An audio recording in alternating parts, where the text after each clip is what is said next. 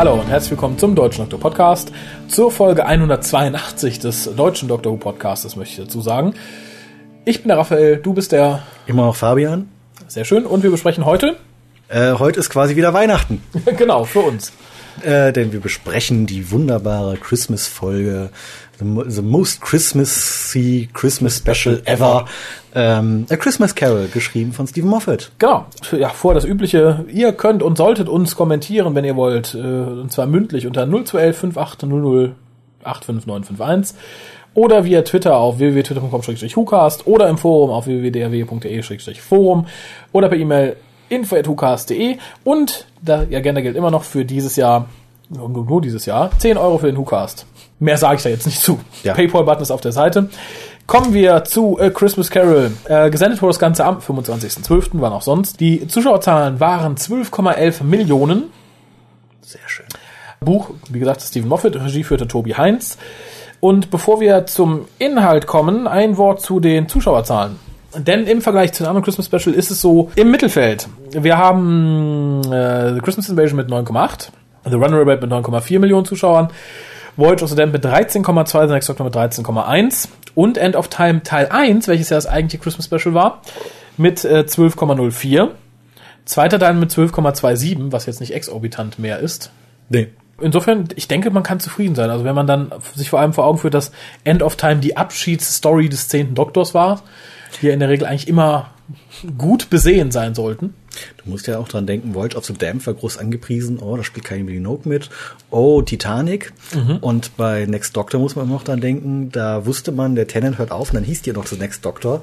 Ja. Und dann lief da auch noch ein David Morrissey rum. Also das war ja auch immer noch so ein bisschen ja, ich Zuschauer anreisen, äh, ziehen und so weiter. Ja, ich, ich wollte es jetzt nicht so sagen, weil mir ist das eigentlich klar und dir ist es auch klar, aber es gibt ja Leute, die werden jetzt schon rumdüllen, äh, die versuchen sich da was zu konstruieren.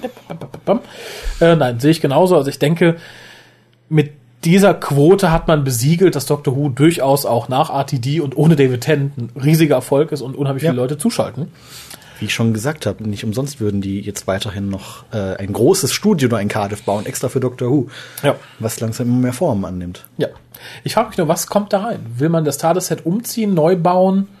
Größer, weiter. Oder man hatte einfach die Möglichkeiten, größere Sets aufzubauen. Ich meine, um bei dieser Folge zu bleiben, wir hatten ein wunderbar schönes großes Set, was Stimmt. da eingerichtet wurde, was dann natürlich auch dazu führte, dass wir zum ersten Mal auch ein Christmas Special hatten, wo man im Hintergrund nicht irgendwelche blühenden Bäume verstecken mussten und sagen konnte, nein, nein, Winter, Dezember, mhm, ganz Kalt. klar. Im Sommer gedreht, aber Winter. Ja, das war ja, das ist, um, um nochmal hier ähm, ein wenig in der Vergangenheit zu schwelgen, das war ja am schönsten, glaube ich, in The Runaway Bride, wo man wirklich den Doktor und sie bei glanzender Sonne auf dem Dach sitzen sah und in der Stadt Bäume, leicht ja. bekleidete Leute. Äh, das stimmt. Ist diesmal ja komplett im Studio Schrägstrich in der alten Fabrik gedreht worden. Ja. Tat dem Ganzen sehr gut. Es sieht tatsächlich für mich ein bisschen aus wie ein Bühnenstück, was aber, glaube ich, ähm, im im Zuge der Christmas Carol nicht verkehrt ist. Also ich finde, jede gute Verfilmung einer Christmas Carol hat etwas Bühnenhaftes. Also so, so meinst du das, okay. Ja, ja, nee, nee, nein, ja. Ich, ich möchte jetzt nicht sagen, es ist eine billige Kulisse wie im Theaterstück, die man hin und her schiebt. Nein, nein, nein, nein, nein, nein. Aber es ist halt sehr, äh, wie gesagt, wir sind, wir, wir greifen, glaube ich, schon ein bisschen vor, aber das möchte ich kurz noch loswerden, sonst vergesse ich's. Ja, klar. Catherines Raum mit dem Kamin könnte eine schöne Theaterkulisse sein. Es ist halt sehr upfront. Es ist kein dreidimensionales Superset wie, ja, womit kann man es gut vergleichen aus der RTD-Ära? Schwierig. Dav Davros komische Kammer. Ja, genau. Also das ist halt mehr wirklich so, ich könnte mir bei vielen der Sets, die hier sind, auch vorstellen, dass du eine Reihe mit Zuschauern hast, die da sitzen und gucken. Ja, doch, das könnte das wollte ich damit könnte durchaus passen. Von der Atmosphäre her nicht von von von von, von dem Aussehen des Sets, also die waren ja. alle exquisit, aber äh, kommen wir vielleicht einfach mal zum Inhalt. Ja so du ihn wiedergeben magst. Ja, natürlich darf ich das machen. natürlich. Ähm, das Raumschiff, auf dem sich Amy und Rory während ihrer Hochzeitsreise befinden, stürzt ab über den Planeten. Ja, wie heißt dieser Planet eigentlich? Hat er einen Namen? Ich, wird, glaube ich, äh, ich nie, nicht. Es wird wahrscheinlich irgendwann mal am Rande erwähnt. Ich habe es jetzt nicht auf dem Schirm. Es ist auf ich jeden Fall ein ein ein Planet mit einer sehr intensiven Wolkenschicht oder sehr hoher Luftfeuchtigkeit, könnte man sogar sagen. Mhm. Und also müssen eine Notlandung machen, was sie aufgrund der Wolken nicht können. Der Doktor eilt herbei, um ihnen zu helfen, was er alleine nicht kann. Also landet er auf der Oberfläche des Planeten, wo wir mit dem dortigen, ja, man könnte schon fast sagen, Großmogul Mhm. Äh, es wird zwar irgendwann mal gesagt, dass er ein Philanthrop ist, aber das passt nicht wirklich. Äh, der Großmogul Kazran Sardik konfrontiert wird, der als einziger diese Wolkendecke aus dem We also beseitigen könnte, damit mhm. dieses Schiff einfach landen kann oder sicherer landen kann. Und der sträubt sich natürlich, weil dem sind die Leute komplett egal. Genau. Und er hat wohl der Regierung gesagt, sie hat eine feste Zahl an Leuten, die da wohnen dürfen. Mehr dürfen nicht auf die Planetenoberfläche. Genau. Woraufhin der Doktor ihm droht und er bereitet sich quasi auf einen großen Gegenschlag vor, bis er merkt, halt, nein, der ist nicht komplett böse, sondern er ist so ein bisschen Thema der ganzen Folge, halfway out of the dark. Mhm und äh, entschließt sich dann mit einem kleinen Gespräch mit Amy, wo die nicht ganz versteht, warum da im Hintergrund ein Christmas Carol läuft. Äh, also sehr schön geschrieben in diesem Moment.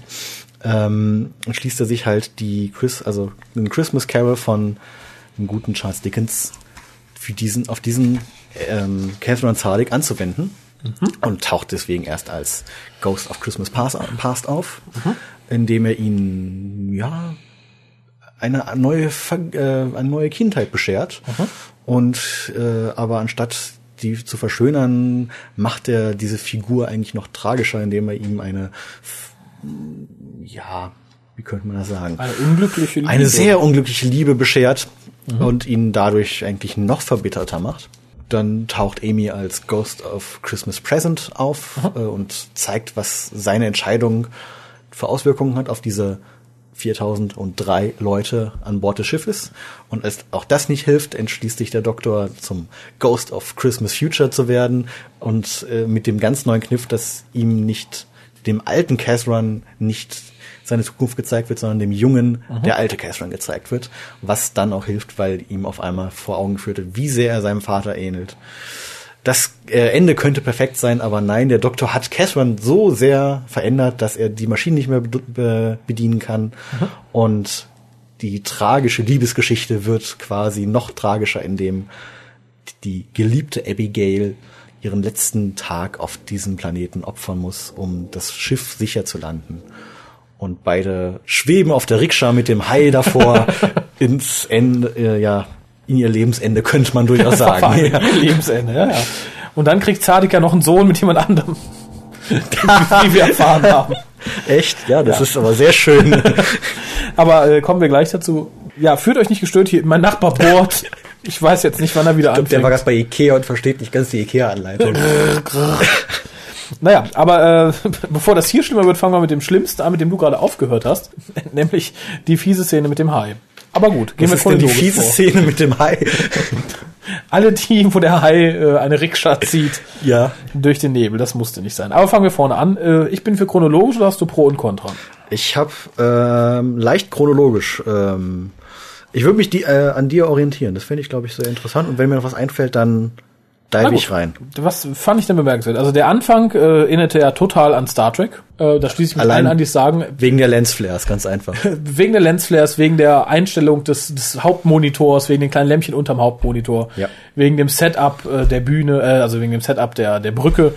Äh, einige geschrieben, das passt in dem Zusammenhang ja nicht. Also ich fand es jetzt irgendwie, äh, hätte es besser gepasst, wenn man ein anderes Raumschiff genommen hätte. Ich fand es okay. Es war, ein, es war ein kleiner Seitenhieb, es war ein Galaxy Class Raumschiff. Es war einfach Big Deal. Ähm, das sci-fiigste Element in der ganzen Geschichte. Ja. Wollten sie halt auch einfach mit so einem ja Stereotypen besetzen und das haben sie ganz klar geschafft. Ja. Also fand ich auch, ich fand es so bemerkenswert störend, weil es auch am Anfang ist. Es war so, okay, eine Szene nach steigen wir erst richtig ein.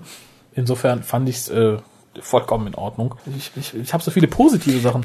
Ich, wir können ganz einfach mal sagen, es gibt einen neuen Vorspann. Ja, wir wissen es noch nicht. Es hieß ja, der Vorspann ist exklusiv gemacht für das Christmas Special. Ja, aber selbst wenn, also in diesem Special taucht Arthur Darvill auf mhm. und die Schrift ist ein bisschen anders. Also hinter äh, ist, ist so ein bisschen dreidimensional, könnte man sagen. Ja, man hat gesagt, man, man hat praktisch versucht, einen Eiseffekt über die Schrift zu ja, ja. als wäre sie vereist. Ich fand, es hat jetzt nicht so funktioniert, so vereist fand ich, sah sie nicht aus.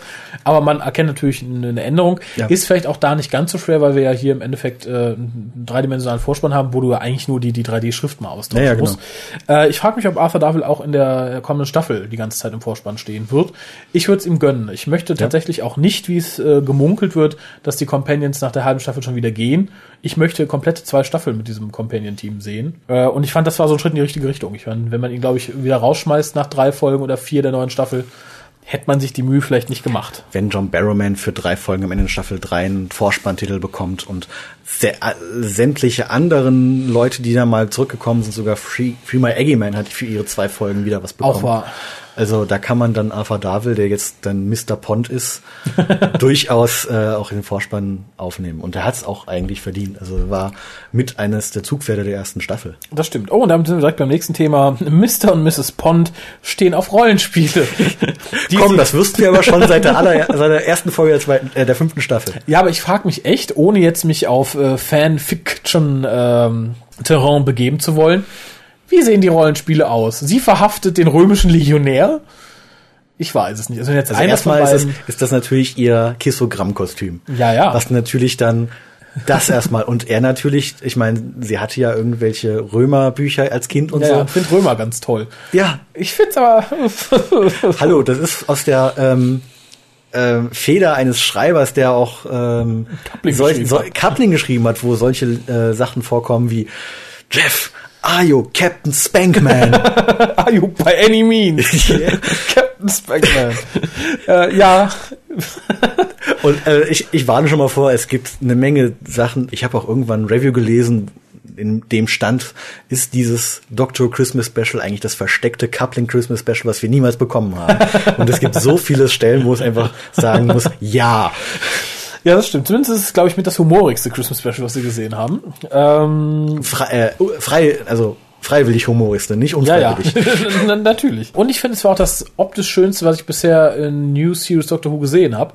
Ja. Äh, ich meine, ich stehe eh auf so viktorianisches England, ich stehe auf die Christmas Carol, ich stehe auf Schnee und so weiter und so fort. Insofern war das toll. Ich finde, die CGIs waren atemberaubend schön, die, sowohl die ganze Stadt als auch äh, praktisch äh, Catherine's Tower, wo er halt die Wolken mit kontrolliert.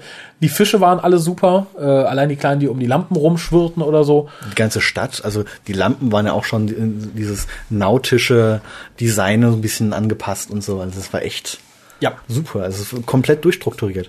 Ja, fand ich äh, genau. Ja, es ging ja sogar so weit, das habe ich erst beim Confidential gesehen, dass wenn die dann später den Hai vorspannen, gibt's dann irgendwo eine so Plakate, wo dann hm. Warning und dann so Fischsymbole drauf sind. Ja. Und es ist einfach super ausgestattet. Einfach ja. Fand ich auch. Also man hatte natürlich das Glück, haben sie im Konflikt, dass man auch in so einer schönen alten Stahlwarenfabrik arbeiten konnte, die halt auch schon so im Endeffekt genauso aussah, wie sie das Design haben wollten. Ja, ja wie gesagt, ich, ich war einfach beeindruckt, weil die CGI in der Staffel sah insgesamt sehr gut aus aber halt teilweise sehr einfach. Es war halt so, ja, nix, wo ich sagen würde, es ist super ausgereift oder wunderschön. Es war halt einfach zweckmäßig und gut gemacht. Wobei man natürlich jetzt sagen kann, es gibt eigentlich auch nur drei richtig große CGI-Bilder. Also es gibt den Planeten, es gibt dann das Raumschiff, was über den Planeten fährt, und mhm. es gibt halt den Tower. Ja. Ansonsten gibt's halt, gut, es gibt dann die, die Schlittenfahrt, aber das, ja. Das ist, das ist der große Negativpunkt.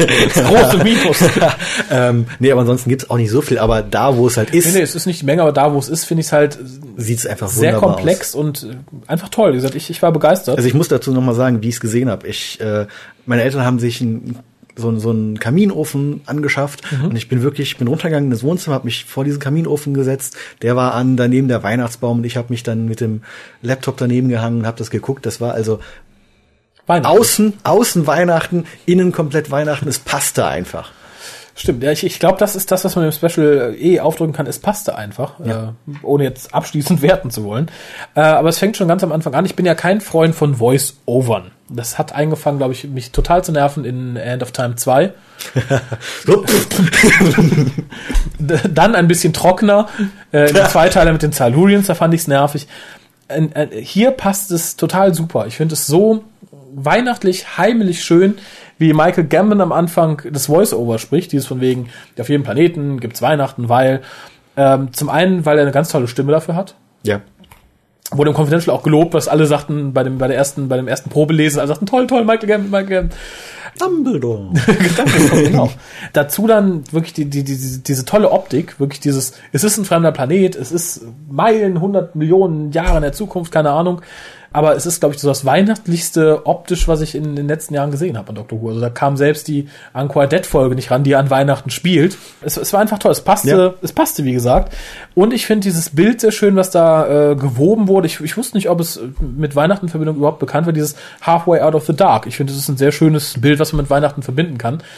Weil ja auch die äh, Wintersonnenwende nur drei Tage vom Weihnachtstag entfernt liegt. Ja, genau. Und passt wunderbar. Also ich kann das nicht, aber es, äh, okay, es passt natürlich schon auf die, auf die Episode und alles Mögliche. Ja. Und, mein, und das Voice-Over passt natürlich auch, weil das ja auf der einen Seite irgendwo so eine, auf der einen Seite ist allgemein, es ist eine Literaturadaption. Ja. Und da passt es einfach wunderbar rein. Ja, fand ich genauso. Also und ich finde, es ist auch irgendwie ein Muss für eine Christmas Carol, dass irgendwas erzählt wird. Ja. Und wie gesagt, ich, ich gucke ja an Weihnachten immer irgendeine Verwirrung der Christmas Carol, sehr gerne auch die von der Muppet. Das ist ja, glaube ich, Muppets. noch mit die, die am meisten geguckt wird. Ich ja. glaube, da wird Doctor Who jetzt demnächst sehr ja, sein. Und ich, ich, finde, selbst bei den Muppets, die haben Voice-Over auch am Anfang. Ja. Und ob es jetzt Gonzo ist oder Michael Gambon. Äh, naja, äh, Michael Gambon, möchte ich direkt sagen, ist ein ganz, ganz großartiger Schauspieler. Als Dumbledore, ich bin ja jetzt nicht so der Harry Potter-Gucker, ist er mir so ein bisschen unterm Radar durchgegangen. Ja, der wird ja auch ziemlich verhasst, weil der Dumbledore in den, in den Drehbüchern halt ziemlich anders ist als der Bücher Bücher Dumbledore. Ah, okay. Ja. Ich habe ich hab die Filme nicht so verfolgt. Ich hab's am Rande halt mitbekommen. Ich bekam nur irgendwann mit, als der erste Schauspieler gestorben war, der ja. die ersten beiden Filme, dass dann irgendein Freund von mir sagte, ey, der neue ist ja total doof und dämlich, und das was was da hängen geblieben war, aber mhm. ähm, das glaube ich gerade im vierten ist das so, dass da irgendeine Szene gibt, wo der im Film halt total ausrastet, was im Buch halt nicht so ist. Und da sagen sie, äh, ja, Michael Gambon ist halt ein Idiot. Nein, das ist überhaupt nicht. Es liegt halt einfach dann daran, wie Regisseur und Drehbuch es haben wollen. Ja. Ähm, und also beim Christmas Special würde ich mal wieder sagen, Confidential angucken, so wie sich der Michael Gambon da präsentiert wunderbar. Allein dann so, ja, und dann habe ich mit der Catherine Jenkins da diese Szene gehabt und ich musste die ganze Zeit angucken und ich, ich musste aufpassen, dass ich nicht rot werde ja. und alles. Fragen Sie mich nicht über die Szene, ich weiß nichts mehr. das war die erste Szene, die wir gedreht haben, die Frau und, ist ja so wunderschön. Ja, und dann diese, diese Sachen, wo er dann sagt, ja, und der Regisseur kommt ans, also ich komme ans Set und der Regisseur sagt mir, ich soll das und das machen und das und das versuchen und mhm. dann mache ich das auch. Das ist ein, ganz, so, toller, das ist ein ganz toller Kerl, der Regisseur, das ist so, super. So arbeitet man. Und das ist einfach auch dann so dieses, dass man jetzt auch nicht darüber herzieht, sondern dieses, ja, der Regisseur ist super. Ich, ich verlasse mich nur auf den Regisseur. Das zeigt halt die Klasse von so einem Schauspieler. Ja, es zeigt auch ganz gut. Sie haben ja ein paar Szenen gezeigt, wo der Regisseur sagt, mach es so und so und so. Ja. Und er hat es auch wirklich immer gut umgesetzt. Und ich finde, es ist, glaube ich, für beide auch eine sehr angenehme Art zu arbeiten. Ja. Dass der Regisseur halt genau weiß, was er will. Der Schauspieler auch sagt, okay, kann ich mit leben, finde ich super. Und die paar Szenen, die sie zeigten, die arbeiten halt gut miteinander. Ich weiß jetzt nicht, wie grandios der Regisseur ist im Vergleich zu anderen. Aber ja. die Arbeit wirkt halt sehr professionell. Die Art, ähm, wie er es gemacht hat und ähm, der wirkt ja auch schon, er hat ja auch ähm, den, den finalen Zweiteiler gedreht gehabt. Und da hat er auch schon dann so, wie sie dann nach unten in dieses unter ähm, mhm. Stonehenge gehen, hat er gesagt, ja, ich habe ja so gedreht und habe nebenbei Indiana Jones Musik laufen lassen, damit das besser rüberkommt. also ich glaube, der, der Junge, der, der hat noch eine Zukunft vor sich. Also, ja. Also wie gesagt, hier fand ich auch die Arbeit so, das Endprodukt fand ich sehr, sehr ansprechend. Ja. Und gesagt, die Art und Weise, wie sie arbeiten, passte auch. Ich habe mir als nächsten Punkt aufgeschrieben, dass ich die Atmosphäre super, super fand, aber das habe ich auch schon gesagt. Das Set ist super. Alles so ein bisschen Steampunk-mäßig, viktorianisches England. Passt. Ich fand äh, die Konsole von Zadig sehr niedlich, äh, sehr, sehr steampunkig. Ja, auch wenn mich die ganzen Sicherungen irgendwie an Knoblauch erinnert haben.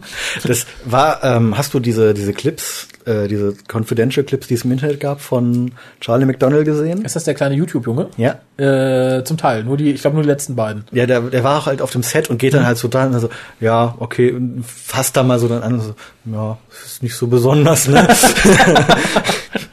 da hat der Doktor mehr Spaß mit. Das ist, glaube ich, ja. eine, eine der ersten richtig tollen Szenen, die der Doktor dann hat, neben, ach Quatsch, der Doktor ist vom ersten Moment an super. Ja, natürlich. Äh, um das vorzugreifen, wie gesagt, es ist toll, wie er durch den Kamin kommt, es ist toll, was er erzählt über sich und Jeff.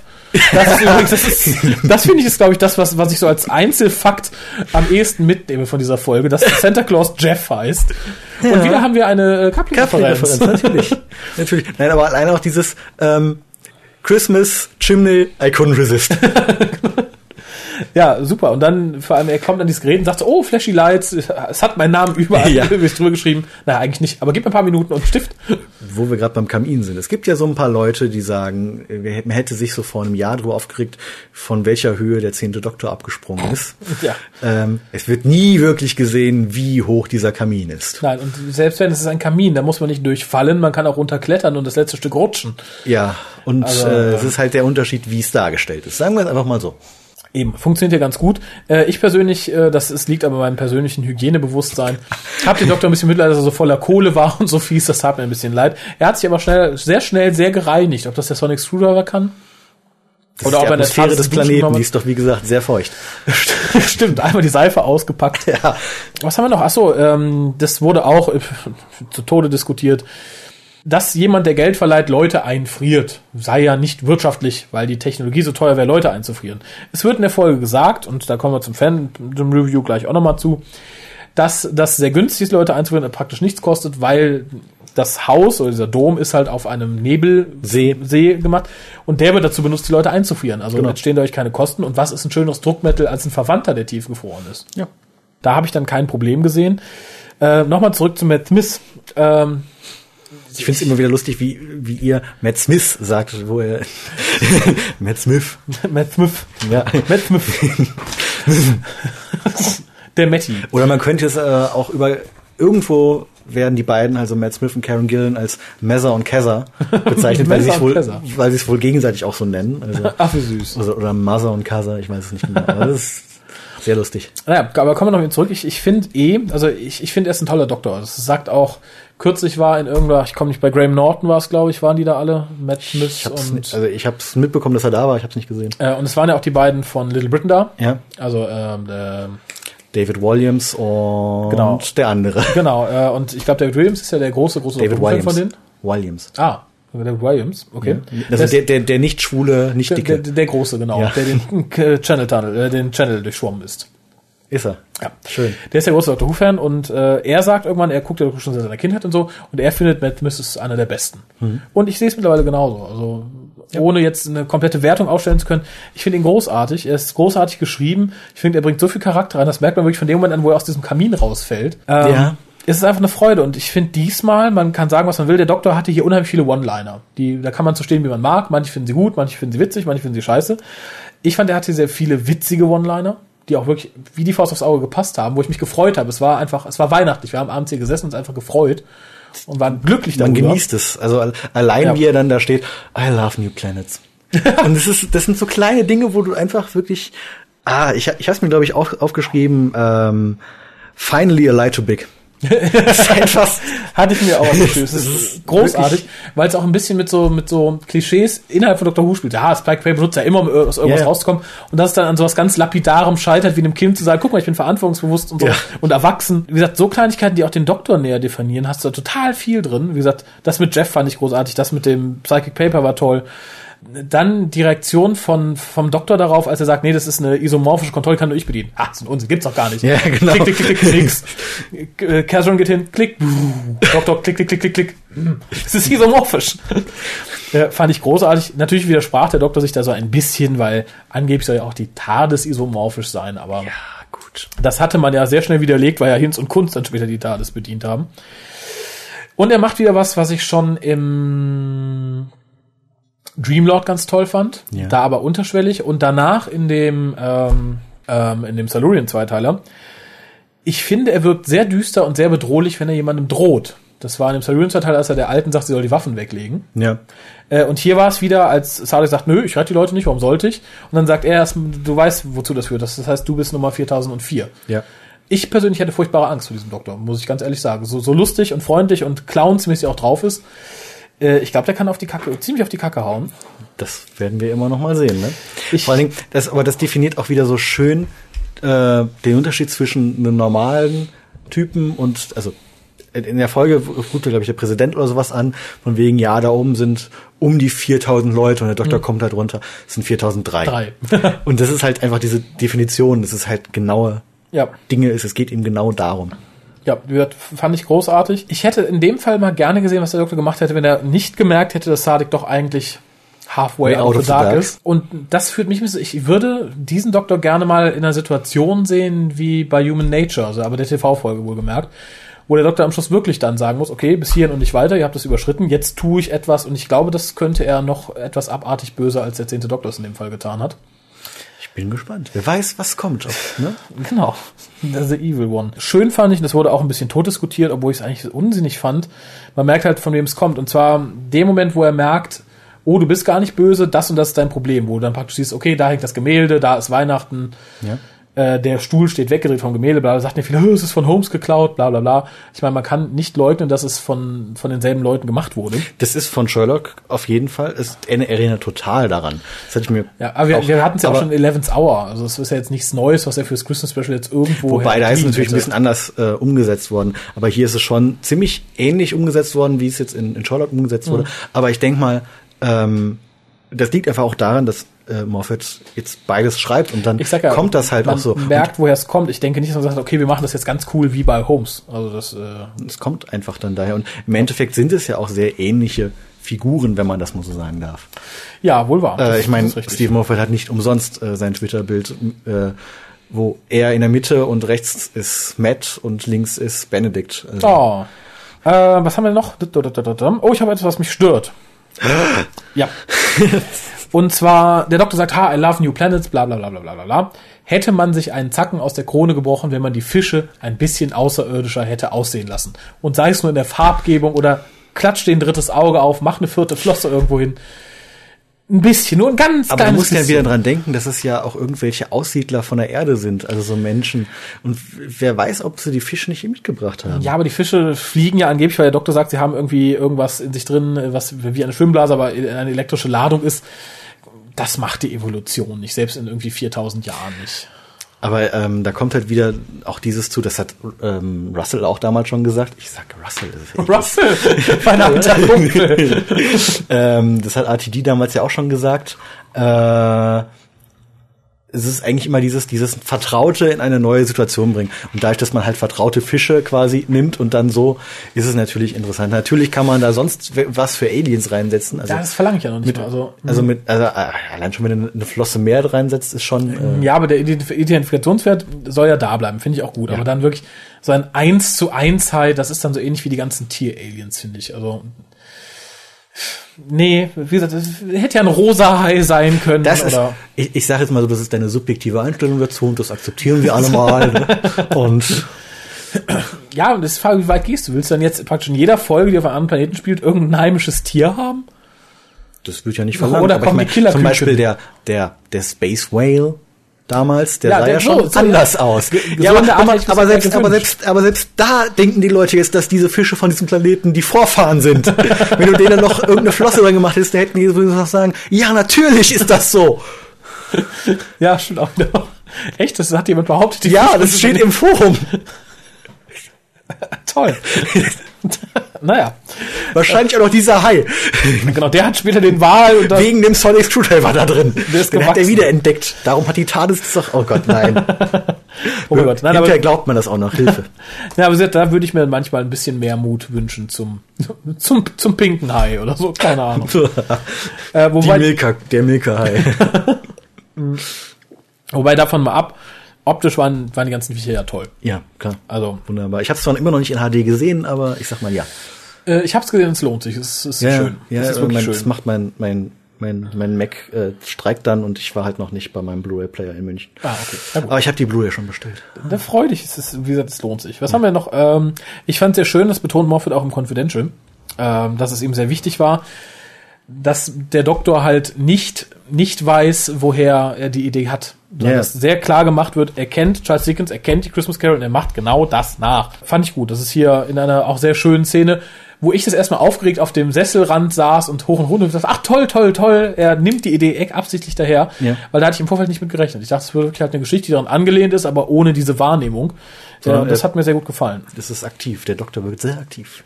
Es ist auch mal wieder was Tolles, dass der Doktor aktiv ist und nicht, dass ihm einfach eine Geschichte passiert, weil er da gelandet ist, sondern äh, okay, es passiert natürlich, nein, er wird komplett aktiv. Er wird zur Hilfe gerufen und äh, handelt dann.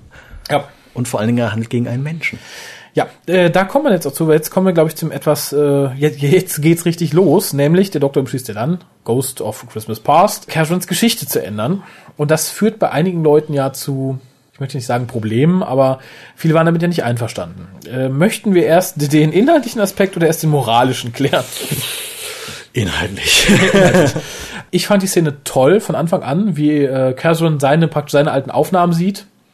Die quasi live verändert werden. Genau, und der Doktor geht dann halt in die Vergangenheit, verändert sie währenddessen. Da hatten jetzt viele das Problem, ja, warum erinnert er sich dann an die beiden Zeitlinien und so.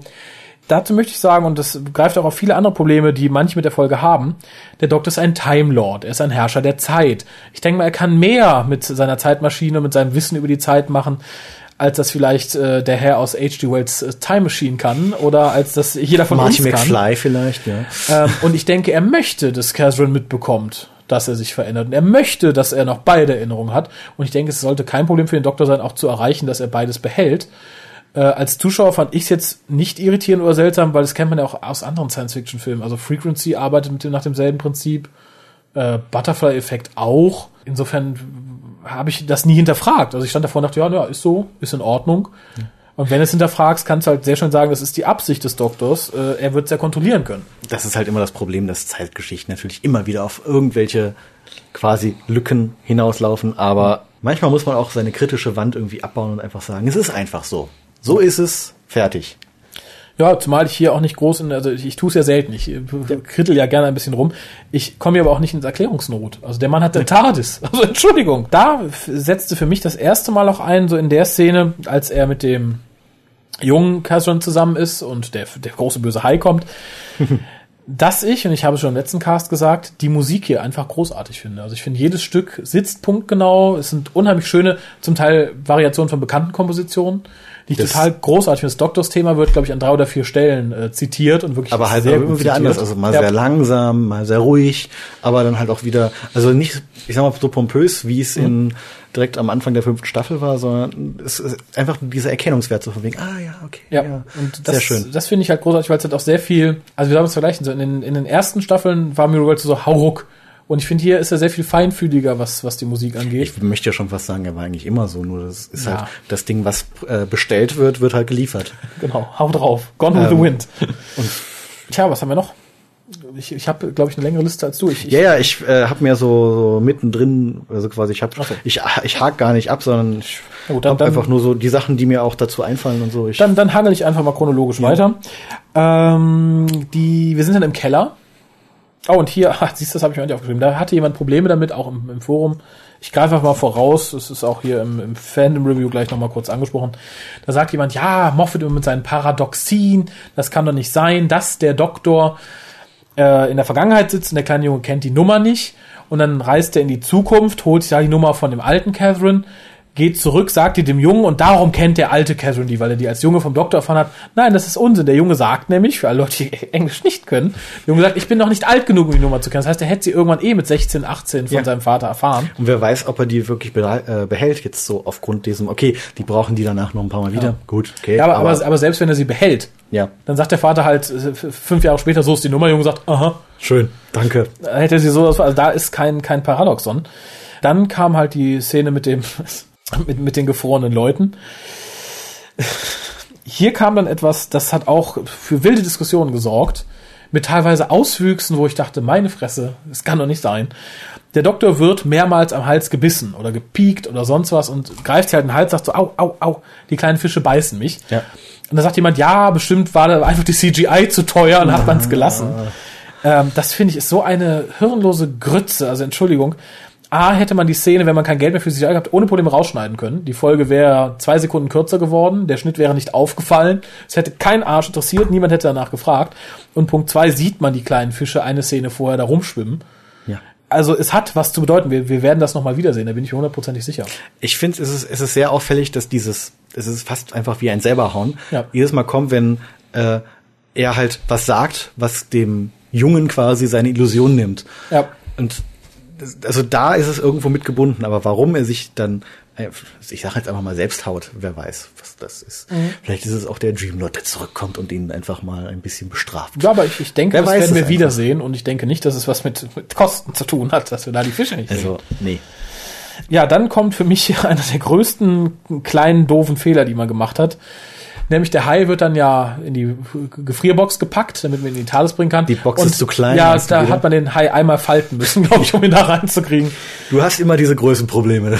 ja, ich, das fand ich, also bei manchen Sachen drückt ja noch ein Auge zu, aber äh, das, das fand ich dann doch schwierig. Also es, es, die sind ja nur nicht der Transcendental, die Boxen. Ähm, aber er könnte es ja theoretisch so gemacht haben.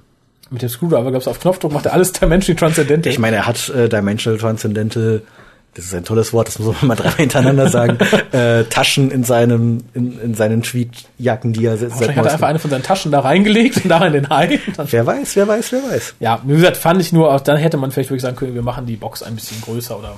Ja. Naja. Passt schon irgendwie. Aber wir mussten ja aus irgendeinem Grund Abigail da rausholen. Ja, dann kommen wir zu einer der Szenen, die ich ganz furchtbar fand und die, die glaube ich auch alle Schauspieler furchtbar fanden. Denn was Wieso sie da, fanden die es denn äh, schon furchtbar? Weil ich finde, sie sehen leidend aus. Hätte man gesagt, so jetzt lacht und habt Spaß. Also da gibt's doch den Kommentar von Matt Smith, also, ähm, wo alle Leute dann so quasi ihren, ihren Tag zusammenfassen und er so, ja, und ich saß heute in der Rikscha und äh, habe mich gefreut, weil ich in einem Hai hinter äh, herreiten darf. Also. Ich, ich, das habe ich als Ironie aufgefasst. Nein, ich finde auch, die Szene sieht schlecht, äh, technisch schlecht aus. Also ich gar nicht. Doch, ich fand die, die Rikscha sieht total einkopiert aus. Also ein wirklich schönes CGI-Bild, aber sie wirkt halt wirklich sehr einkopiert. Und ich finde, alle lachen auf Teufel komm raus, so, so überzogen, als hätten sie gesagt, jetzt sagt und freut euch und so. Aber die haben halt da gesessen und Greaves gesagt, oh Gott, uns zieht ein Hai. so, so wirkt es. Ich fand, es war die unsinnigste Szene und es hat auch in dem Moment es war jetzt kein RTD-typischer Fremdscham, den ich da empfunden habe, aber ich dachte, uh, das ist der kleine Schritt zu weit, den sie hätten bleiben lassen. Na gut, das ist dann aber halt quasi dann nochmal der Schritt drauf quasi vom äh, von der Schlittenfahrt, dass man jetzt halt den fliegenden Hai halt hat. Also es ist schon, also quasi Weihnachten, man hat einen fliegenden Hai es ist schon irgendwo so ein bisschen der nächste Schritt, finde ich. Ja, ich sage, das, ist, das war der nächste Schritt, aber für mich war es halt der Schritt über die Schwelle zum Abgrund. Äh, aber zum Glück nur kurz. Wenn man jetzt das noch weit aus, ausgewalzt hätte, wäre das traurig. Wenn sie die gewesen. weiteren Abenteuer in diesem Heiding beschritten hätten, hättest du vielleicht ausgemacht. dann, ja. dann, ja, doch sehr. Das hat mich sehr gestört. Ich kann nicht mal hundertprozentig sagen, warum. Ich, ich glaube, ich fand es einfach tierisch albern. Aber so dumm albern, so. Hm. Ich fand es eigentlich ganz in dem Sinne eigentlich ganz lustig, weil sonst hast du immer diese kitschigen Rentiere und da hast du einfach mal, ich fand's ja sowieso Den ganz, kitschigen Hai. ich fand's einfach so ganz toll, wie äh, Moffat am Anfang gesagt hat, das ist Doctor Who meets A Christmas Carol meets Jaws. ja gut, das, das stimmt. Ich habe auch nichts gegen den Hai an sich, ja. aber wie gesagt, ich hätte nicht den Schlitten ziehen müssen. Kurz danach, also wir haben ja dann die große Christmas Tour vom Doktor, dem hat ja dann Weihnachten eigentlich zum Halshaus raushängen müssen, oder? Ja. Neunmal hintereinander oder achtmal hintereinander Weihnachten feiern. An dem, ja, wobei es muss ja eigentlich noch mehr sein, weil der kleine Catherine wird ja auch zum, ähm, ja, halberwachsenen Catherine. Also es ist ja auch nicht, geht ja auch nicht immer ein Tag verloren, sondern es ist ja quasi immer nur Christmas Eve, also es ist ja meistens irgendwie nur zwölf Stunden oder so. Also es müssten ja schon so 15 Weihnachten mindestens gewesen sein. Ich meine, der Junge wird ja auch von, ja, auch wahr. von 10 bis 25 wird er schon am Ende gewesen sein. Stimmt. Beziehungsweise, ja, dann, wenn er hinterher das Geheimnis hat, da hat er schon fast eine Halbplatze. Das macht es ja noch umso schlimmer. Ja, also. ähm, aber da muss ich drauf eingehen, weil es ist mir sofort aufgefallen. Da gab es nämlich vor drei Jahren gab es von Paul Cornell so eine kleine Weihnachtsgeschichte. Aha. Geschrieben halt äh, mit dem zehnten Doktor, wo er halt eine Familie immer wieder zu Weihnachten äh, besucht Ach. hat und am Anfang schenkt er dem Kind irgendwie sein neues Screwdriver. Und das geht dann halt immer wieder, dass er sich dann immer wieder dieses Weihnachten, nächste Weihnachten mhm. anguckt. Und äh, am Ende ist er dann irgendwie so erledigt und so. Und dann kriegt er von dem Jungen, der damals ein kleiner Junge war, mhm. ist dann erwachsen, hat eine eigene Familie und so weiter, den Sonic Screwdriver zurückgeschenkt und so. Und dann freut er sich, weil er gerade vorher irgendwas verloren hat. So. Also wow. eigentlich auch schön weihnachtlich angehaucht und so. Also mhm. hat mich in dem Moment sehr dran erinnert. Ich fand es an sich süß, aber ich glaube, für einen Doktor kann es stressig sein. Du ähm, hast dir also den Gesichtsausdruck nach dem ersten Mal gesehen. Nein. äh, toll war, was man uns als Zuschauer präsentierte. Wir, wir kriegen den Fats wieder zu sehen, äh, wir kriegen den Charles von Tom Baker zu sehen. Ja. Allerdings in einer seltsamen Farbe, möchte ich sagen. Es war nicht das Original. Ich glaube, das war der, den er irgendwann mal geschenkt bekommen hat, also Matt Smith. Aber Ach so, ja, das, das kann sein. Aber wie gesagt, ich, ich fand es halt einfach lustig, auch mit den ganzen Fotos, die Kerstin sich dann später anguckt. Ja. Äh, wie sie in Kairo waren, wie sie wie gesagt, fand ich sehr nett. Äh, währenddessen sieht man im Hintergrund, wie sich das Bild des Vaters äh, von äh, Catherine in das Bild von Abigail verändert, mhm. äh, wo, glaube ich, auch nicht groß pompös Wert drauf gelegt wurde. Man saß, glaube ich, nur ein, zwei Mal im Hintergrund. Ich, hatten wir eine totale? Das weiß ich gar nicht mehr. Man sah schon, doch, man saß ganz, mal ganz groß. Was Totale. Ja. Äh, fand ich nett, aber dass da auch nicht näher darauf eingegangen wurde, fand ich toll. Und es passiert einfach quasi. Also quasi das, das, dieses Furchtbild wird dann erstmal zu was Positivem, wobei, wenn das Bild natürlich hinterher bleibt, ist natürlich auch dann so diese, diese Tragik in seinem Leben. Ja, also das ist, Bild verschwindet aber später wieder. So. Ich, ich glaube, es zeigte ganz schön, dass, ich sage mal, der Doktor dafür sorgt, dass halt die Veränderungen der Zeit so nach und nach praktisch in, in Catherines Leben einbluten. Ja. Weil diese alte Catherine ist er gerade auf dem Stand in seinem Leben, wie der junge Catherine war, als er noch mit Abigail unterwegs war. Also hätte er wirklich das Bild von ihr, vielleicht lebt er noch mit ihr zusammen, würde er noch mit dem, weil dass sie stirbt, stellt sie erst später raus. Und in ja, dem genau. Moment, wo er das erfährt, verschwindet das Bild nämlich auch wieder. Ja, ja Höhepunkt äh, der ganzen Weihnachts Weihnachterei ist dann natürlich das Treffen mit Abigails Familie. Fand ich dann ein bisschen gezwungen. Also es war zwar sehr Christmas carolig, aber ich glaube, man wollte unbedingt eine Szene drin haben, wo auch Weihnachten gefeiert wird, ähnlich wie wir es in Christmas Invasion hatten, äh, wo wir dann halt praktisch Rose-Familie da sitzen sehen ja, genau. und sie essen äh, Blumenkohl und Zeugs und äh, reißen ihre Bonbons auseinander. Ich glaube, sowas wollte man unbedingt drin haben und hat dann sowas konstruiert. Das, das, die hätte nicht zwingend reingemusst, fand ich. Na, vor allen Dingen, ähm, na, irgendwann stellt man sich natürlich auch die Frage, warum ist sie nicht zu der Familie zurückgegangen? Und so hat man es quasi auch noch mit reingebracht. Wahrscheinlich, weil dann die Familie äh, ihr Geld verloren hätte haben die wirklich, haben, die war ja krank. Ich bin ja immer noch der Meinung, die haben sie, die haben das Geld nur gewollt, damit sie halt eingefroren wird, damit sie länger, länger leben kann. Ja, aber sie wirkt nicht reich. Nö, das nicht, aber sie haben es, was weiß ich, was die mit dem Geld gemacht haben, aber ich glaube nicht, dass die, dass sie sich ein, hat einfrieren lassen wegen des Geldes. Ich glaube schon, das war eher, weil aber die halt irgendeine Krankheit hat. Weil es ist ja so eine ihrer ersten Fragen, ähm, hier sind sie mein Doktor. Also im ja, Sinne von, ja, also ähm, geht, aber kann man selber auslegen. Das war so meine Interpretation ja, der ganzen Sache. Nee, der, der Gedanke kam durchaus schon. Ich denke mal, die Familie wird das Geld aber trotzdem gebraucht haben. Ich denke, es war so, ach komm, wir schlagen zwei Fliegen mit einer Kappe, du gehst ja. da hin und so. Äh, weil ich denke, sonst hätten sie gesagt, okay, wir haben das Geld hier auf Halde und dann kaufen wir sie halt immer mal für ein, zwei Tage frei, wenn wir so gerade mit ihr Weihnachten feiern wollen. Ja. Also ist ja auch nicht passiert. Nur ich, ich denke, wie gesagt, so diesen ganzen Familienkram hätte man die fünf, sechs Minuten raus. Der wirkt, der wirkt, wie gesagt, ein bisschen zu konstruiert. Wobei ich die Szene selber sehr mag. Ich mag, wie der Doktor mit seinem Kartentrickspiel ständig versagt, ist aber schafft, die Karte irgendwie ins Bonbon zu oder wieder die falsche ist und dann dem Jungen vorwirft, er wird es falsch machen. Ja. Fand ich toll, fand ich großartig. Aber wie gesagt, das wirkte halt ein bisschen konstruiert. In dem Moment hat das Ganze auch nicht mehr so dieses Catherines Leben geführt, das ist, jetzt geht's erstmal um Abigail. Das hätte man so ein bisschen. Ja, so ein bisschen Tiefe für die Figur. Ja. ja. Also, warum sie dann auch quasi sich auf äh, den dann zwar veränderten Catherine, aber trotzdem auf Catherine einlässt. Muss ja auch irgendwie ein bisschen gegeben werden. Das stimmt. Die Backstory. So. Mm. Wenn ich jetzt auf deine Notizen gucke, mhm. kommst du jetzt zu den Fehlern des Doktors. und das ist ja quasi dann das, äh, was ich meine, Coupling. Ja. Es fängt ja im Endeffekt schon an, wie er auch den ganz Kleinen trifft und dann so, womit, ähm, über was können wir denn reden? Über Mädchen vielleicht. Habe ich zwar noch nie, aber machen wir das doch mal. Oder dann halt, äh, sie weint und dann muss man äh, äh, Frauen nicht trösten, wenn sie weinen. Das kann sein. ja, ja. Oder dann natürlich dann Don't My Mistakes mit genau. dem Kissing. Es ist so herrlich. Das war also eh eine schöne Szene. Da mussten sie auch alle sehr lachen. Das sah man im Confidential bei der ersten, bei dem ersten Mal vorlesen. Er sagt, oh Gott, sie will mich bestimmt küssen. Ja, bestimmt. Was soll ich denn machen? Sei ganz aufgeregt und tollpatschig und so. Warum? Weil du es sowieso sagen wirst. Und wenn du vorhast, das zu machen, dann passt es zum Plan, dann bist du beruhigt. äh, fand ich gut. Und vor allem dann wirklich dieses so, entweder küsst du jetzt oder du wirst in deiner Kammer sitzen, einen neuen Screwdriver entwerfen. Fand ich ganz, ganz, ganz großartig. Und, und, und selbstreferenziell fand ich, finde ich schon fast. Dass ja. Moffat so sagt, also ich meine, jemand, der sich in irgendwelchen Podcasts zu den Folgen der vierten Staffel noch hinstellt und so und sich dann gefragt hat, äh, er, er hasst es in Filmen, wenn ein Typ äh, eine Bar geht, der Frau einen Drink spendiert und in der nächsten Szene äh, macht er mit ihr rum und äh, meint immer, wo finde ich das, was dazwischen ist? Also das ist halt wirklich so jemand, der sich dann über sowas Gedanken macht ja. und damit auch äh, spielt und auch diese Probleme hat und es ist so herrlich. Ja, ich fand, es passt auch wieder ganz gut ähm, zu etwas, was äh, in der ersten, also in der 2005er Staffel erwähnt wurde so richtig zum Weiberheld wurde der Doktor ja dann doch unter Staffel 3, 4, dass er von allen angeschmachtet ja. wurde und so. Äh, der neunte Doktor sagt etwas ähnliches, das fand ich ganz lustig. Äh, nämlich in der Szene, als er mit Jack ist und sie über ihre Sonic-Waffen reden und der sagte, warum denn, wer braucht denn Sonic Screwdriver? Und der sagte so, oh, warst noch nie gelangweilt, musstest viele Regale aufbauen und so. Und ich kann mir den Doktor sehr gut vorstellen, so, nee, ist nicht mit den Mädels ausgegangen, sondern hingesetzt, den Screwdriver entwickelt und ein paar Regale aufgebaut. Das ja. fand ich, wurde der Bogen ganz schön geschlagen. Etwas RTD, aber im Rahmen noch ganz lustig fand ich dann die Hochzeit mit Marilyn Monroe. Da fragte ich mich, warum musste sie drin sein? Ist Stephen Moffat ein Fan von Marilyn Monroe oder? Ich glaube, es ging einfach darum, weil alle ja immer wieder äh, gefragt haben, ob River Song die Frau vom Doktor ist. Und dann konnte er einfach mal vorher sagen, der Doktor wird heiraten.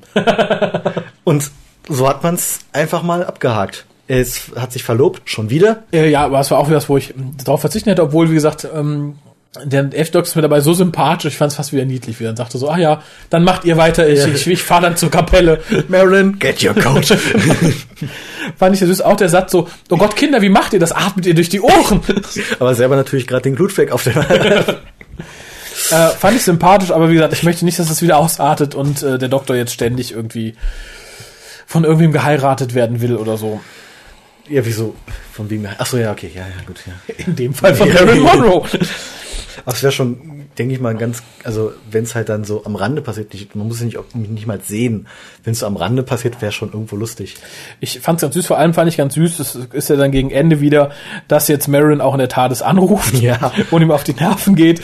Ähm, das hatte mich ja in der Staffel letztes Jahr erst ein bisschen irritiert, dass der Doktor jetzt telefonisch so gut erreichbar ist. Ich finde aber so als Running Gag finde ich es nicht verkehrt, dass er jetzt vielleicht am Ende jeder ne? Staffel mal angerufen wird oder so. Was ich ganz vergessen habe, Einstein wurde ja erwähnt. Einstein zusammen mit Jeff. Mit Jeff und Frank Im Sinatra. Landhaus von Frank Sinatra. Ähm, und es ist ja immer so schön im Vorfeld gesagt worden, dass ähm, Matt Smith sich ja diese Zitatesammlung von Einstein vorher durchgelesen hat, um so seinen Doktor zu bilden und so. Ah. Dass wir da ja nochmal den, den, den Kreis geschlossen haben. Das ja. ist sehr herrlich. Wie gesagt, ich sage, das, ist, das Ganze steckt voller ziemlich vieler toller Momente. Ja. Äh, für mich fing dann in dem Moment, wo Catherine erfährt, an, dass äh, Abigail halt sterben muss und er sie halt verlieren wird. Da schlägt der Plan natürlich total fehl. Ja, und das ist halt auch, weil der Doktor das nicht wusste. Genau, und in dem Moment, ähm, der Doktor hätte es aber wissen können. Das Interessante ist ja in der er hat Szene. Sie gefragt. Genau, genau aber, dann, aber dann, bling, nö, ich muss weg. Wichtiger. Ja. Leuchtende Dinge. Haha, schön. Insofern äh, doof, aber auch hier äh, springt dann erst praktisch äh, der Plan weiter, dass man sagt, okay, jetzt brauchen wir dann den Ghost of Christmas Present und den Ghost of Christmas äh, Future, also erstmal Present. Das finde ich ganz interessant, weil eigentlich, wäre Abigail nicht gestorben, hätte der Doktor hier schon sein Ziel erreicht. Im Endeffekt ja. Wäre zufrieden nach Hause gegangen. Äh, der Rest der klassischen Christmas Carol musste halt nachgeschoben werden. Und du hattest, glaube ich, im Forum auch geschrieben, dass du fandest, dass die Gewichtung zwischen Ghost of Christmas Past. Ja. Äh, ich finde es aber gerade sehr gut, dass es nein, halt. Ich, nein, ich verstehe genau, warum es so gemacht wurde. Ganz einfach, weil dann diese, diese Liebesgeschichte, die ja auch ein, fürs Ende wichtig ist, mhm. natürlich eine viel stärkere Gewichtung bekommt. Wenn man natürlich jetzt wirklich rangeht und dann, ich sag mal, eine reine Christmas Carol erleben will, dann wäre es schon sehr merkwürdig. Aber man muss natürlich ja. den Aspekt der Bearbeitung des Stoffes einfach mit reinnehmen. Das stimmt. Ähm, sonst habe ich, ich habe jetzt so viel, glaube ich, nicht mehr. Ähm, Catherine, also Catherine's Dad, wie hieß er noch? Ähm, Elliot Sadik wird auch gespielt von äh, Michael Gambon und sieht zufälligerweise genau aus wie Charles Dickens. Ja, doch, sehr Ähnlichkeit. Fand ja. ich war eine sehr nette Referenz. Tja, was haben wir noch? Ich fand die Szenen sehr nett, weil sie auch sehr gut gespielt waren und vor allem sehr düster waren. Zwischen Abigail wird das letzte Mal eingefroren, äh, praktisch bis dahin, wo, wo, wo Amy auftaucht, dass man wirklich ganz kurz, ich glaube, von zwei Minuten sieht, wie der Junge sich dann weiterentwickelt hat, mit seinem bösen Vater darüber redet, dass die Leute nur Vieh sind, wie er dann dem Doktor den Vorhang vor der Nase zuzieht, sagt, er hat keinen Bock mehr drauf. Äh, fand ich unheimlich gut gespielt und un unheimlich düster und das, das passt halt unheimlich gut zusammen, dass es auch so gerafft war. Ich glaube, wenn man das noch irgendwie ausgeweitet hätte auf eine halbe Stunde oder so, wäre das tot langweilig geworden. Dieses verdeutlicht quasi dann den neuen Wandel zum Bösen quasi. Also zu das neue Verschwinden in der Dunkelheit wieder. Ja. Um weiterhin bildlich zu bleiben. Äh, worauf ich hätte verzichten können, wäre der Ghost of äh, Christmas Present, weil der brachte ja im Endeffekt nichts. Das war ein verzweifelter Versuch, ihm zu erweichen, indem er sagt, guck mal hier, die Leute singen für dich und die stürzen alle ab. Na, wobei es bringt ja so ein bisschen was, äh, dass der Doktor halt so noch versucht hat, irgendwas zu bringen, also halt mit dem ja. Singen und so weiter, weil ihm das irgendwann aufgefallen ist, von wegen so, ja. ach, das ist vielleicht eine Idee, wie ich das in der äh, Gegenwart irgendwie retten könnte und so. Und hinzu kommt natürlich noch der äh, nette kleine Gag ähm, Eyes of the, of the Skirt. you turned into a Roman. das war sehr lustig, ich sage, das, das ist, glaube ich, so der Teil neben dem Hai, auf den ich am ehesten hätte verzichten können, den die Rikscha zieht. Ja, und dann kommt ein unheimlich, unheimlich cooler Twist sowohl inhaltlich als auch ja vom Plan des Doktors her. Der aber glaube ich auch der der das einzige ist, was ein bisschen Probleme mit sich mitbringt, weil er sagt dann okay, Christmas Past hat nichts gebracht, Christmas Present auch nicht, kommt jetzt Christmas Future und du, man denkt ja die ganze Zeit, er zeigt jetzt dem Alten seine Zukunft. Der sagt dann ganz frei raus, du willst mir zeigen, dass ich äh, kalt, alleine und ängstlich sterbe. Mach, weiß ich sowieso, tun wir alle. Finde ich ganz großartig. Einige sagten, das ist ja eine komische Reaktion und so. Äh, ich finde, es ist eine super Reaktion, weil äh, Scrooge reagiert ja auf diese Androhung sehr weich und sagt, nee, ich will nicht alleine sterben, wie schrecklich das ist und so. Genau. Nur Scrooge ist in dem Moment schon gebrochen. Der hier ist nicht gebrochen, der ist immer noch kaltherzig, hat ein gebrochenes Herz, weil seine Frau tot ist oder seine Geliebte. Äh, insofern fand ich die Reaktion total super. Die ja vor allen Dingen auch kalt stirbt quasi. Ja, total also, nicht vorhersehbar. Ja. Und dass der Doktor sagt, ich zeig nicht die Zukunft, ich zeig ihm die Zukunft Fand ich so als Plot-Twist toll. Ja. Fand ich total aufregend. Wobei, wenn man natürlich jetzt es weiß, man sieht halt die ganze Zeit, dass die TARDIS offen steht.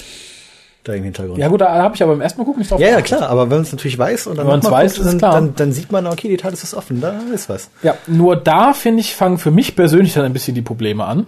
Weil da, tja, bricht, wenn nicht gar biegt er die Laws of Time, wenn es kennt, dann doch schon arg weil er muss ja, um dem Jungen dann den Alten zu zeigen, nochmal in seine eigenen Timeline zurück, den Jungen abgreifen, entweder bevor er ihn das erste Mal gesehen hat oder kurz nachdem er ihn halt das erste Mal auf ihn selber getroffen hat. Das heißt, er hüpft ja. in seine eigene Zeitlinie zurück und das finde ich dann schon wieder arg schwierig. Wie gesagt, die Tade steht da. Ich habe schon mal gesagt, wir hatten auch die Paradox Machine vom Master, die hat ein viel größeres Paradoxon äh, aufrechterhalten. Ich denke, dem Doktor sollte es durchaus möglich sein, das im kleinen Rahmen für eine Person durchaus unter Kontrolle zu halten mit seiner Zeitmaschine.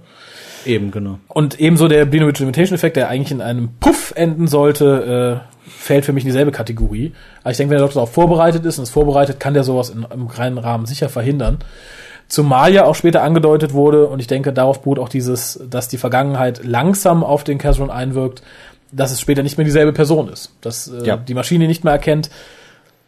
Ich denke, da hat sich Moffat dann ein bisschen drum geschummelt, ohne viel zu erklären. Ich hätte mir vielleicht noch zwei Sätze dazu gewünscht, aber im Endeffekt, also man bekommt doch mehr erklärt als sonst früher mal, wo einfach so gewisse Dinge einfach mal dargestellt wurden. Aber hier kann man es einfach mal doch auf gewisse, wenn man vorher mal aufgepasst hat und auch äh, versteht, was man da guckt, kann man es durchaus äh, nachvollziehen. Beziehungsweise fand ich auch, also wenn man jetzt nicht unbedingt großartig jetzt darüber nachdenken möchte, kann man es auch einfach mal so hinnehmen und sich denken, okay, es ist jetzt so. Es ist vor allen Dingen auch nochmal wieder ein bisschen das Märchenelement aufgegriffen.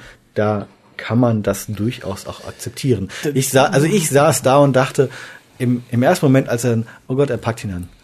Ach, die werden sich im Forum wieder drüber auslassen. Oh Gott.